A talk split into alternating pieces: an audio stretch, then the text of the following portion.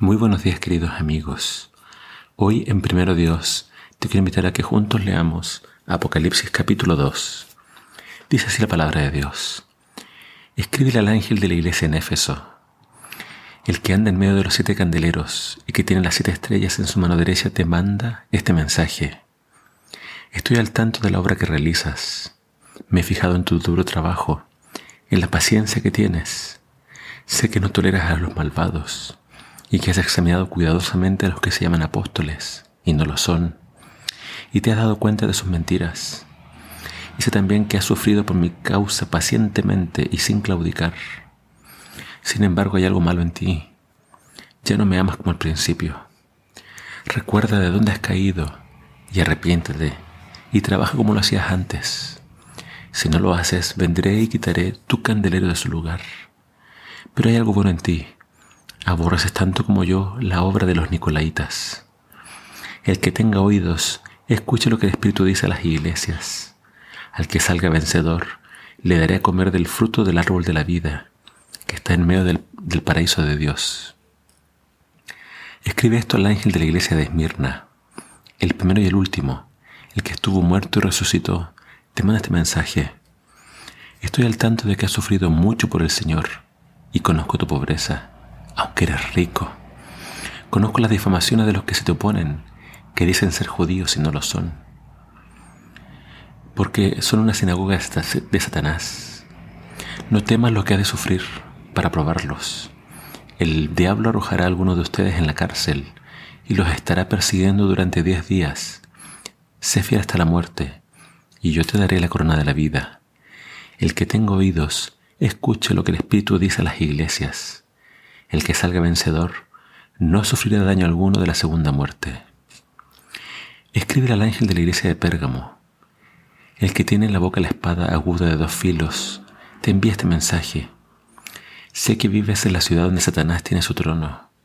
Sin embargo, te has mantenido fiel a mí y no me negaste ni siquiera cuando en esa ciudad de Satanás llevaban al martirio a Antipas, mi testigo fiel. Pero tengo unas pocas cosas contra ti. Toleras a los que persisten en la, doctrina de Balaam, el que enseñó a Balac cómo hacer caer en pecado al pueblo de Israel, alentándolo a entregarse a fiestas idolátricas e incitándolo a la inmoralidad sexual. También toleras a los que persisten en la doctrina de los Nicolaitas. Si no te arrepientes, iré pronto a ti y pelearé contra ellos con la espada de mi boca. El que tenga oídos, oiga lo que el Espíritu dice a las iglesias.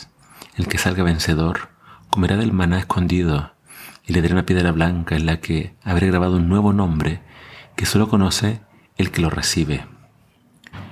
Muchos comentadores ven que cada iglesia de acá de Apocalipsis representa una época diferente de la historia de la iglesia. Éfeso siendo la iglesia de los apóstoles, la primera iglesia. Después Esmirna representa la iglesia de las persecuciones, que desató el imperio romano en contra de los cristianos. Otros ven en Pérgamo a la iglesia de la Edad Media, la época oscura de la iglesia cuando la iglesia cayó en una profunda apostasía.